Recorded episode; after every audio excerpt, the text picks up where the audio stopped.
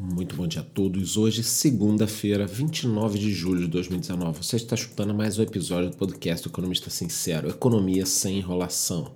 Bom, e aproveitando o otimismo aí com o acordo entre o Mercosul e a União Europeia, feito no último mês, o governo está trabalhando para viabilizar uma nova parceria, desta vez entre o bloco sul-americano e o Japão. Saberemos mais notícias em outubro, quando o presidente Jair Bolsonaro estiver visitando Tóquio para a cerimônia de entronização do novo imperador japonês Naruhito, ou em uma possível visita do primeiro-ministro japonês Shinzo Abe em novembro, caso ele aceite visitar o Brasil. Bom, e você que escuta esse podcast tem acompanhado então o seguinte: o Brasil já fechou uma parceria com a Europa nós já tivemos a MP da desburocratização. Nós estamos avançando com as privatizações. Temos a questão do monopólio do gás, que pode acabar derrubando os preços em até 40%. E agora, um possível acordo com o Japão.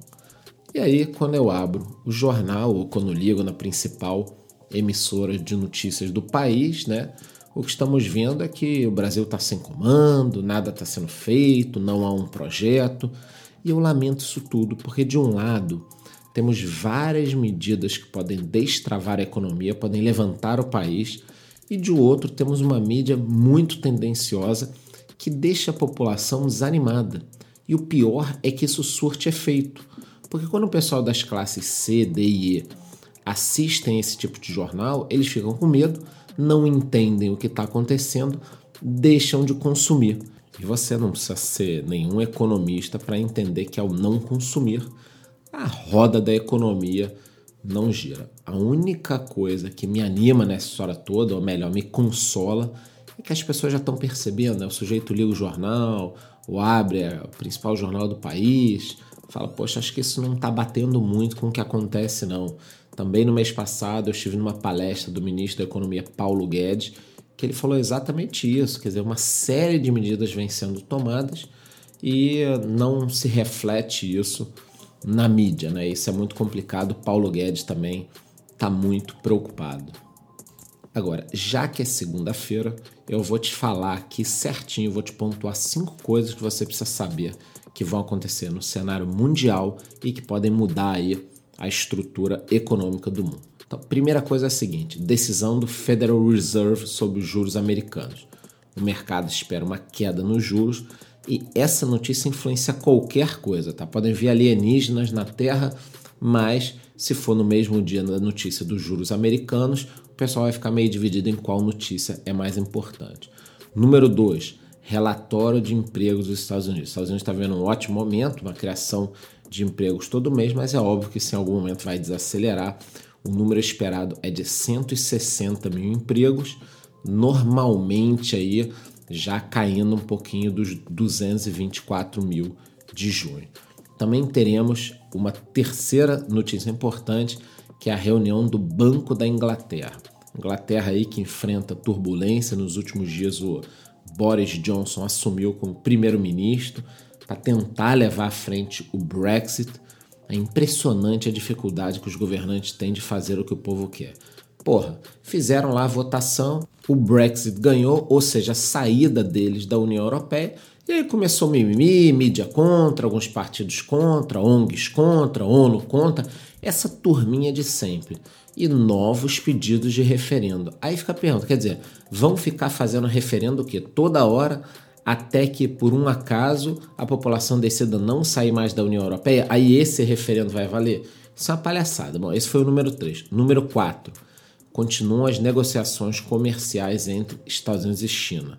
E essa semana, o representante comercial dos Estados Unidos vai até Xangai para desatar um pouquinho esse nó.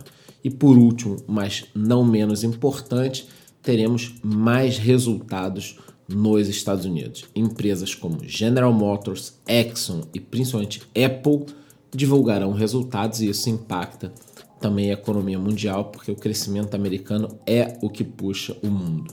Falando sobre mercados e já vindo aqui para o Brasil, acho que a grande notícia é em relação ao Nubank. Bom, Nubank já se tornou a sexta maior instituição financeira do Brasil em número de clientes fez mais uma rodada de captações, dessa vez levantou 400 milhões de dólares. É isso aí, 400 milhões de dólares.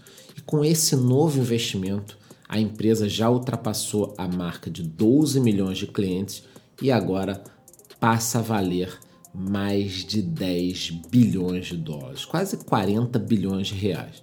Bom, como usuário, né, eu posso falar, eu sou usuário do cartão e da conta corrente deles, que é uma conta de pagamento diferenciada, mas é muito semelhante a um banco. Eu posso falar o seguinte: é impressionante como uma empresa tão nova, começou uma startup aí, em tão pouco tempo, conseguiu tantos clientes e dá um atendimento tão diferenciado. Eu, que por quase 20 anos fui usuário da America Express, e não era qualquer um não, tá? Era o Platinum. Troquei o meu cartão por um Nubank devido ao atendimento que na empresa tradicional, antiga tal, era aquela porcaria, né? Diz que um para isso, diz que 300 para aquilo. E no Nubank os caras atendem o telefone, te respondem e-mail. Quer dizer, o Nubank trouxe de volta o encantamento ao cliente no mercado financeiro. Isso é impressionante. Tá aí o resultado. Nubank simplesmente faz o dever de casa. Atende um telefone, responde e-mail e por isso está valendo aí 10 bilhões de dólares.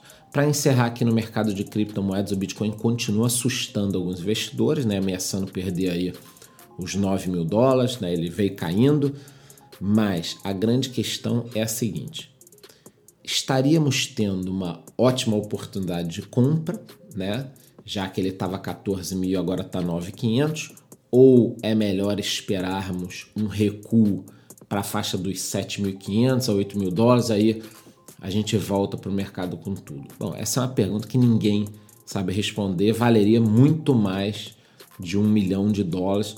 Por enquanto eu sigo olhando, mas falo para vocês todo dia. Se vocês quiserem, entrem no meu Telegram sobre criptomoedas ou sobre mercado tradicional, ou me segue lá no Instagram que eu tento pelo menos pela manhã aí responder. Às vezes são 200, 300 mensagens, mas eu respondo todo mundo.